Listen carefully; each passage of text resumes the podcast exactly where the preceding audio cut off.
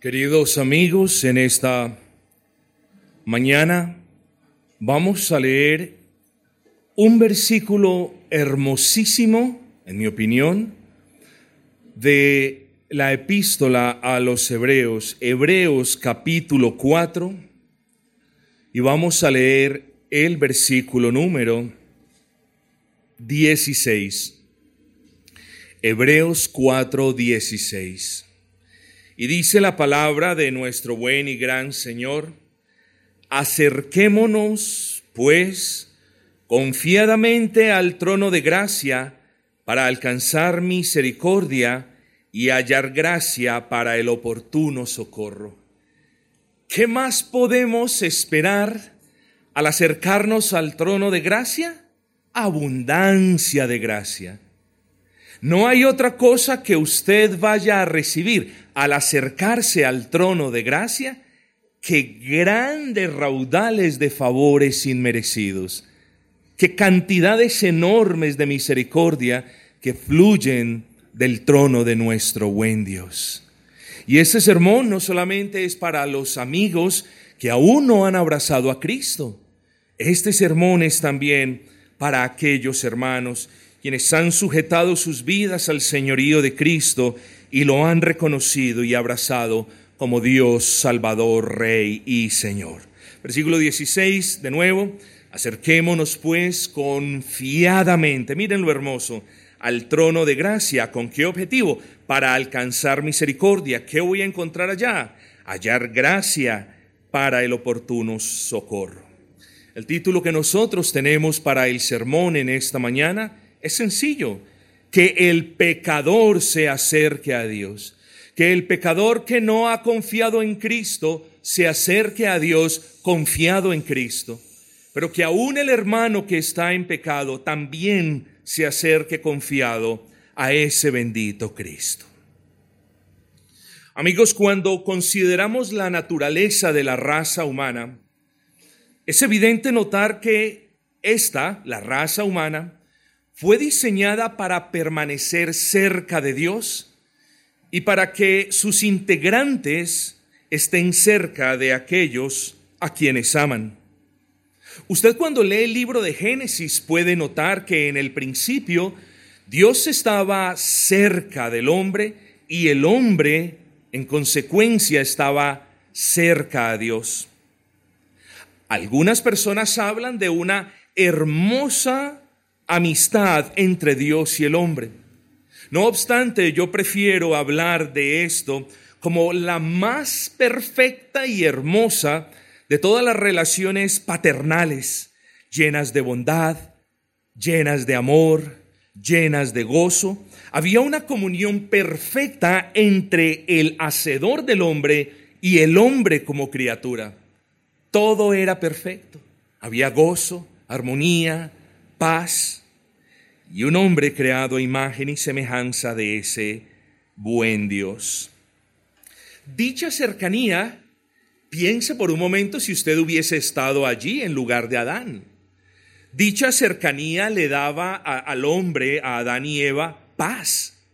¿Y quién entre ustedes no tendría paz si gozase de la cercanía de su Creador?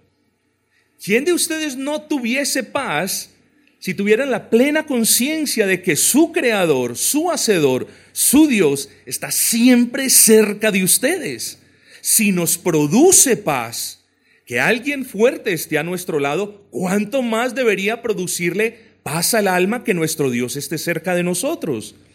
Si al niño indefenso le produce paz que su buen padre esté a su lado, ¿cuánto más a nuestras almas les produciría paz si nuestro Dios estuviese cerca. Pero además de la paz que hubo en aquel entonces, hubo un gozo tremendo.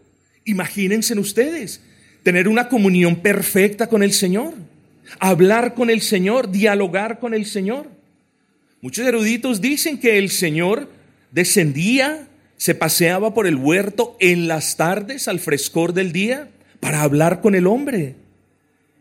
Aquí había una comunión hermosa, había un gozo tremendo y una confianza absoluta de que el trono de gracia estaba a su alcance. Allí estaba el Dios entre los hombres, en perfecta comunión con los hombres.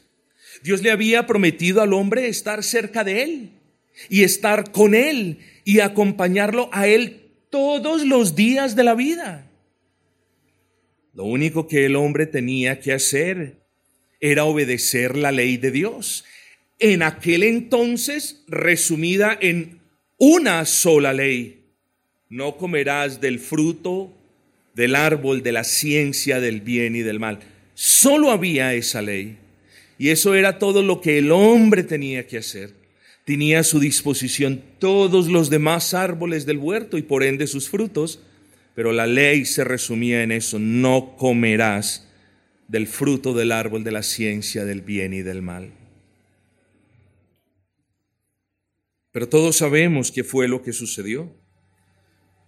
Queridos amigos, con la entrada del pecado, la cercanía del hombre con su Dios se acabó. Lo voy a poner de esta manera. Dios canceló la comunión directa con los pecadores y además los expulsó de su presencia. Aquí abro un paréntesis para decir algo muy importante. Cuando los cristianos modernos abogan no por una creación literal de seis días, cuando los cristianos modernos abogan y dicen que lo de Adán y Eva no fue una realidad, sino que fueron elementos tipológicos de la raza humana, luego, estimados hermanos, nos vamos a encontrar con problemas que no vamos a poder reconciliar. Después del pecado, hubo una cancelación de la comunión directa. Eh, Adán y Eva no tendrían jamás acceso al trono de gracia como lo tuvieron antes del pecado. Vamos a hablar un poquito de esto más adelante. Eso significaba que a partir de ese punto, el hombre no podía tener comunión directa con Dios. Habría de necesitar un mediador. El hombre ya no tendría la confianza que tenía antes con Dios. La amistad que tenía él con Dios antes del pecado, de eso no quedaban sino recuerdos pasados. Ahora se requería un mediador, alguien que intercediera a favor de los hombres que estaban en pecado pero alguien también que fuera Dios para ofrecerse de manera perfecta para pagar el pecado de los hombres. Ahí ustedes pueden entender por qué Jesucristo tenía que ser un hombre perfecto y un Dios perfecto. Tenía que ser un hombre perfecto para ser el representante perfecto de los hombres delante de Dios y tenía que ser un Dios perfecto para que su sacrificio a favor de los hombres por los que intercedía fuese acepto por Dios. Ahora se necesitaba un mediador. Ahora el hombre no podía ser justificado por lo que hiciese o dejase de hacer. Aquí hablaríamos de un elemento muy importante que es la fe, de lo cual hablaremos más adelante. Pero lo peor de todo esto, amigos, es que a partir del pecado el hombre comenzó a perder su interés por estar cerca de Dios. Eso es muy irónico, porque el pecado había apartado al hombre de Dios, ahora el hombre estaba perdido, lejos de su hacedor, con necesidad de acercarse a él pero sin deseos de acercarse a Él. Eso es lo irónico del pecado. Esa es la ironía del pecado. El pecado aleja, aleja al hombre del único que lo puede salvar del pecado. Nuestro texto dice, acerquémonos, acerquémonos. En la física relativa, o pongámoslo más, más sencillo, cuando usted se acerca a algo o a alguien, a la vez se está alejando de algo o de alguien. Si usted está, por ejemplo, en esta pared y su esposa que está en aquella lo llama, el hecho de que usted se esté acercando hacia su esposa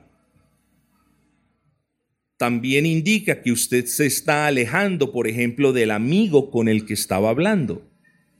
Hay variaciones, pero vamos a ponerlo de esa manera sencilla para que lo comprendamos. Entonces, el acercarse a algo o a alguien implica que usted se está alejando de algo o de alguien. Guarden ese concepto en la mente que de nuevo ahora lo vamos a retomar.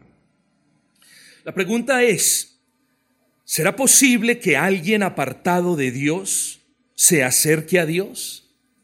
La respuesta es sí. Eso es lo que dice la escritura. Santiago 4.8 nos recuerda esto de manera fehaciente. Acercaos a Dios y Él se acercará a vosotros. Vamos a considerar qué es eso de acercarse. Es la primera palabra que tenemos en el versículo 16. Acerquémonos. ¿Qué es eso de acercarse? En el sentido evangelístico de la palabra, y aquí les pido de nuevo que traigan a sus mentes lo que les expliqué ahora de que acercarse implica a su vez un alejamiento de algo. En el sentido evangelístico de la palabra, el llamado a acercarse que Dios hace se debe entender de la siguiente manera. Arrepiéntase. Ojo, acerquémonos pues. Es decir, vengamos a ese trono de gracia en un estado de arrepentimiento. Y a la pregunta ¿por qué? De nuevo invoco el ejemplo de ahora. Porque si Dios lo está llamando a usted a que se acerque a Él, uno, es porque quizás usted no está cerca de Él. Dos, es porque quizás usted está más cerca del pecado que de él. Luego, mis amados, para acercarse a Dios hay que abandonar el pecado. Sí es cierto, sabemos que solo lo podemos hacer por el poder y por la gracia de nuestro Señor, pero no se nos debe olvidar que si vamos a responder a ese llamado de acercarnos a Dios, nos debemos acercar precisamente abandonando el pecado. Y esto solo lo podremos hacer si Dios ha obrado en nosotros. Por lo que si usted escucha hoy el llamado de Dios a acercarse a Él y usted se acerca a Él, bueno, esa es una marca indeleble de que Dios ha obrado en usted. Porque el arrepentimiento es la marca más clara de que Dios está obrando en usted. El pecador va hacia la muerte, amando el pecado, practicando el pecado, deleitándose en el pecado. Y cuando un pecador, por la gracia de Dios, le da la espalda al pecado para mirar a Cristo con fe, ahí es cuando decimos que va en busca de la salvación y que ciertísimamente va a encontrar la salvación. Ese llamado que Dios hace de acérquense denota un cambio de mente y eso usted lo debe entender. Porque muchas personas intentan acercarse en un estado no arrepentido. Muchas personas intentan acercarse con otros elementos con los que nadie se puede acercar a Dios. Y esas personas hasta el día de hoy no han encontrado paz con Dios y no están cerca de Dios. ¿Por qué? Porque han intentado acercarse sin abandonar sus pecados. Porque han intentado acercarse sin haber creído plenamente en el Señor Jesucristo. Así que a este cambio de mente y de voluntad se le conoce como arrepentimiento. Arrepentimiento no es otra cosa que una gracia de Dios por la cual el pecador arrepentido no piensa del pecado como algo delicioso, sino como algo que destroza, que arruina, que ofende a Dios y que empobrece al alma. Mientras usted no piense del pecado de esta manera, usted no se podrá acercar a Dios. Usted no se podrá acercar a Dios pensando en el pecado como algo delicioso. Usted no se podrá acercar a Dios teniendo el pecado como algo rico. Usted no se puede acercar a Dios si usted también quiere conservar algo del pecado. No, mis amados hermanos. Tenemos que votar ese pecado y eso solamente lo podemos hacer si el Señor nos bendice. Además, hermanos, el, arrepentimiento es una gracia de Dios por la cual el pecador arrepentido, como lo dijimos, le, le da la espalda al pecado para mirar a Cristo en fe. Luego ese llamado de Hebreos 4:16 de acercarnos confiadamente al trono de gracia, usted lo puede entender de esta manera. Dele la espalda al pecado de manera arrepentida y acérquese entonces.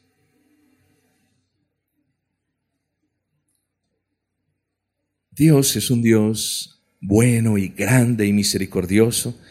Y gracias a Él nosotros ya no estamos sujetos a las complejas y elaboradas normas y leyes ceremoniales. Los creyentes tenemos una familiaridad con Dios no una confiancita con Él, pero sí una familiaridad con Él.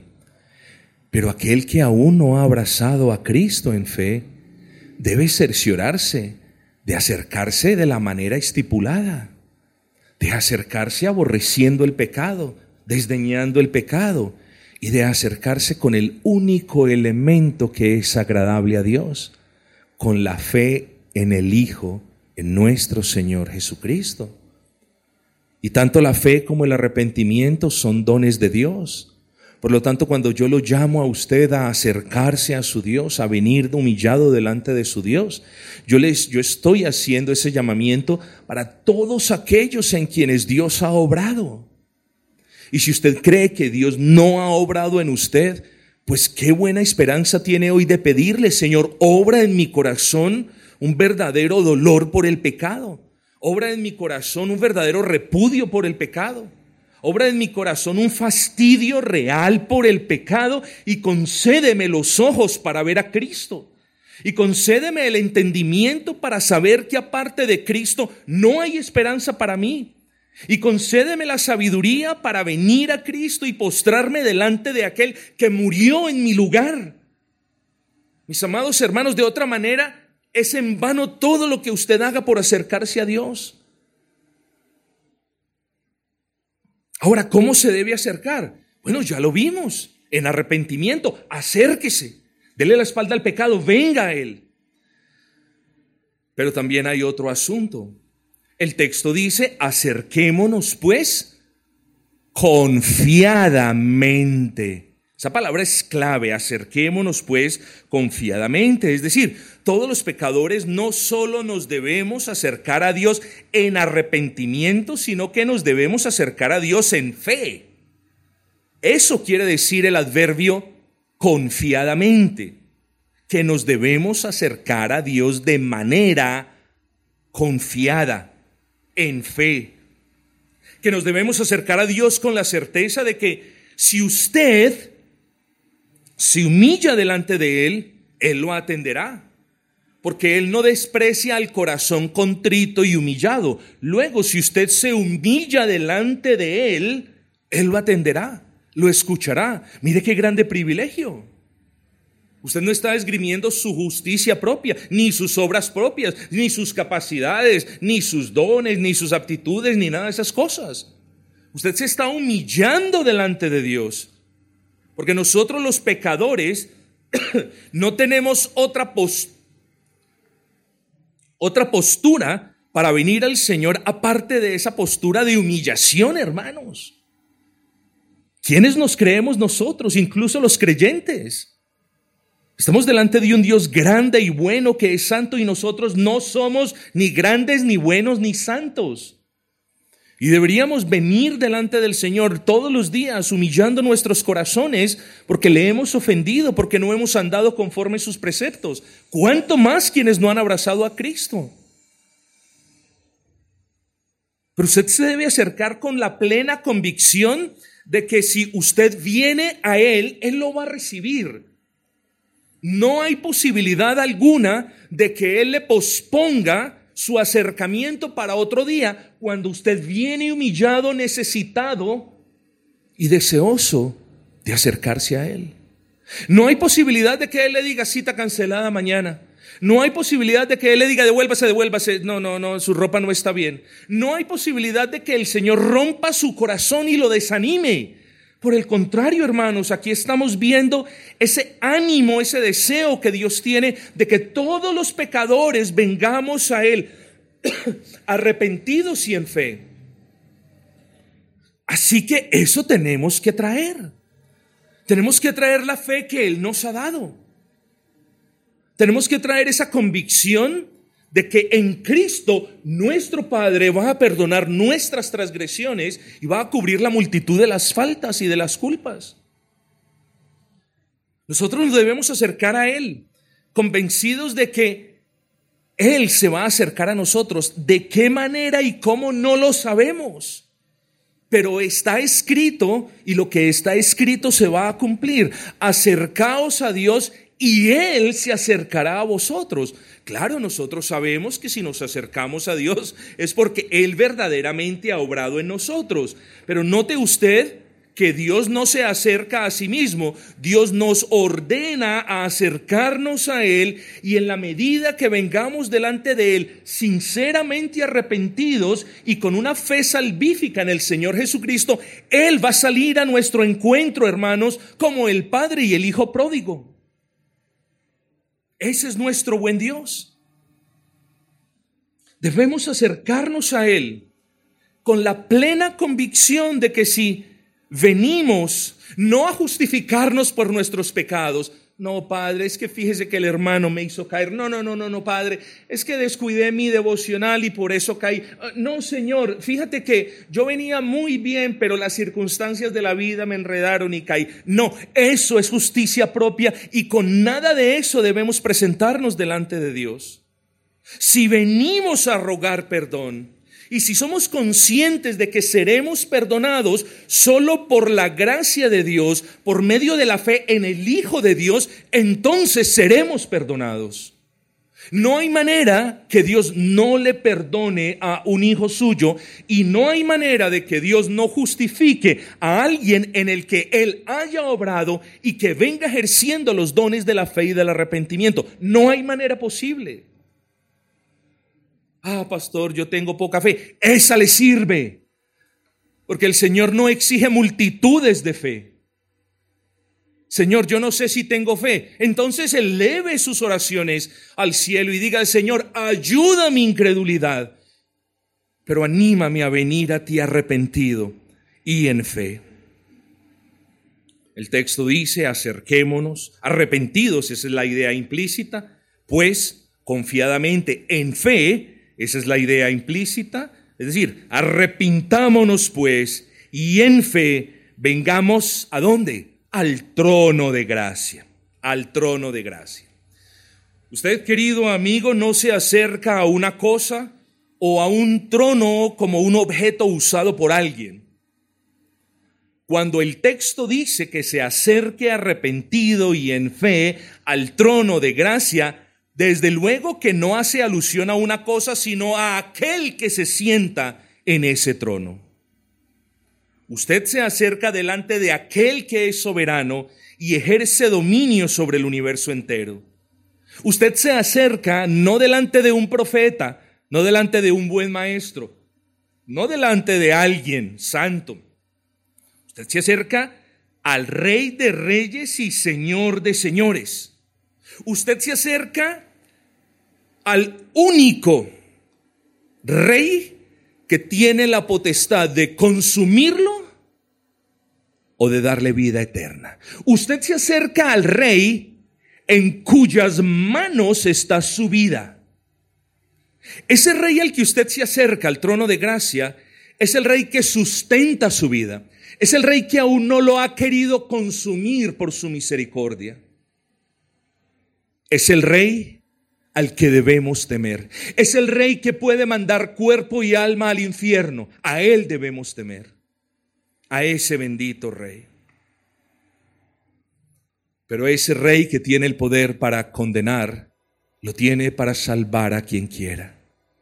Y ese rey es el que dice, acércate pues confiadamente a mí, que estoy sentado en el trono de gracia Porque ese llamado lo puede interpretar usted de esa manera. Porque ese llamado que yo le hago hoy no es para condenarlo, no es para matarlo, no es para acabarlo. Ese llamado que yo le hago hoy es para limpiar las heridas de tu pecado. Ese llamado que yo te hago hoy es para cambiar su miseria en baile. Es para borrar la multitud de sus culpas y últimamente, hermanos, debemos entender que ese llamado a acercarnos a Dios es para reconciliarse con nosotros. Este llamado es muy similar al de Isaías 1. Cuando Dios dice por medio del profeta Isaías, venid pues y estemos a cuenta. Si vuestros pecados fueren como la grana, como la nieve serán emblanquecidos. Y si fueren rojos y escandalosos como el carmesí, vendrán a ser como blanca lana. Pero luego dice, si quisiereis y oyereis, tendréis el bien de la tierra. Mas si no quisiereis estar a cuentas conmigo, esas son mis palabras, seréis consumidos a espada.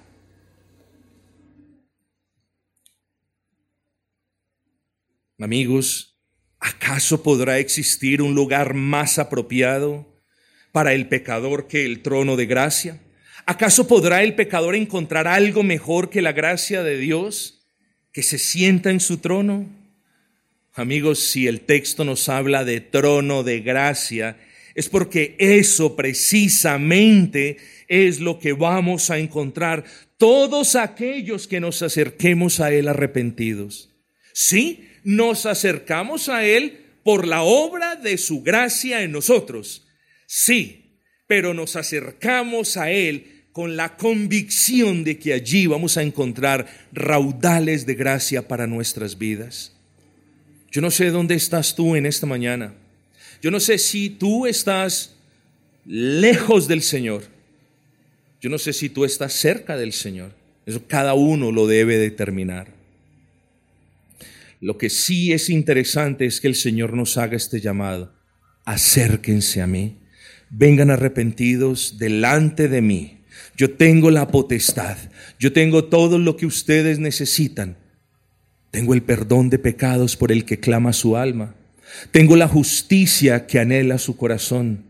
Tengo la paz y el gozo eterno en las que usted tanto se deleita. Acérquense a mí, acérquense al trono de gracia, gracia en abundancia. Del trono del Señor no sale nada que no sea perdón de pecados y todas las bendiciones en Cristo, justificación, santificación, adopción antes que eso y todas las más bendiciones en Cristo. Así que le hago una pregunta, amigo. ¿Se va a acercar? ¿O prefiere continuar alejándose de Él?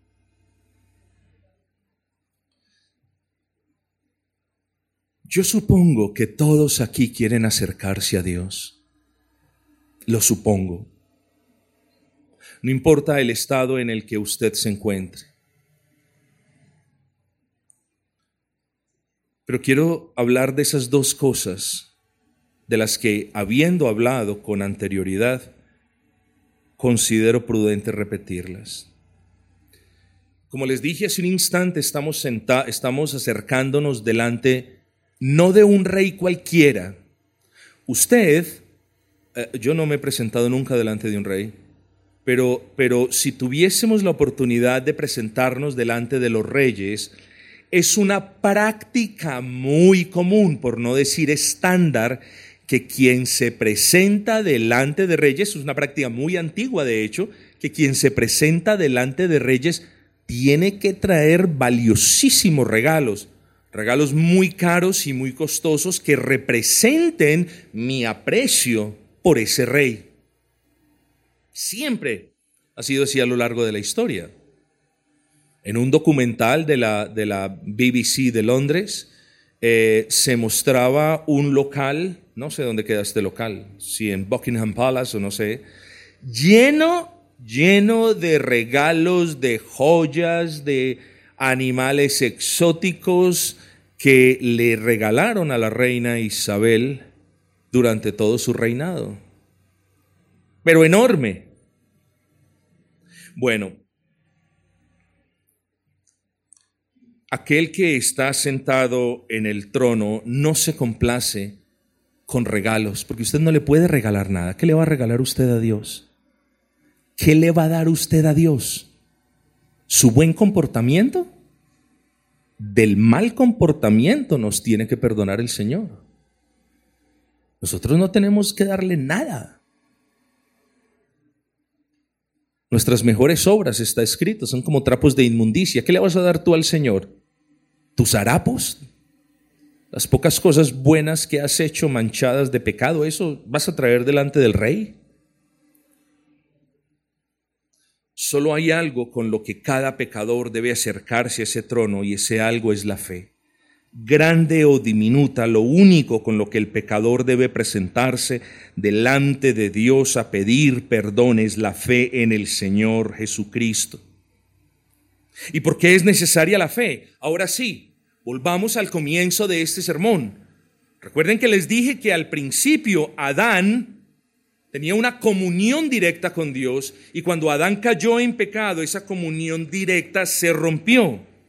Bueno, así también se rompió cualquier esperanza de comunicación o de comunión directa, más bien entre nosotros, que somos la descendencia de Adán y el Creador. Así que ningún hombre puede acercarse a Dios para ser perdonado por Él y para tener comunión con Él y para gozarse con Él, a menos que crea, que confíe, que abrace en fe al Hijo de Dios. Y es que la salvación por medio de la fe en el Hijo de Dios ha sido algo desde Adán. Y ese Hijo de Dios es el que quiero presentarles a ustedes en esta mañana. El Hijo de Dios, ¿quién es el Hijo de Dios? El Hijo de Dios, la segunda persona de la Trinidad. Dios de Dios, Señor de señores, coeterno e igual en poder y en todos los demás atributos al Padre y al Espíritu Santo. Igual en poder y en gloria al Padre y al Espíritu Santo. Esa segunda persona de la Trinidad tomó forma de hombre, fue concebido sin el pecado de Adán en el vientre de María. Por lo tanto, su nacimiento no fue pecaminoso como el de todos nosotros. Y al ese nacimiento no haber sido pecaminoso, se constituía este varón que iba creciendo en gracia y en estatura delante de Dios y de los hombres, en la única esperanza de los hombres para ser salvos. Y la segunda de la persona de la Trinidad, no dejó de ser la segunda persona de la Trinidad, continuó siendo Dios perfecto y ahora había adoptado una naturaleza humana también perfecta.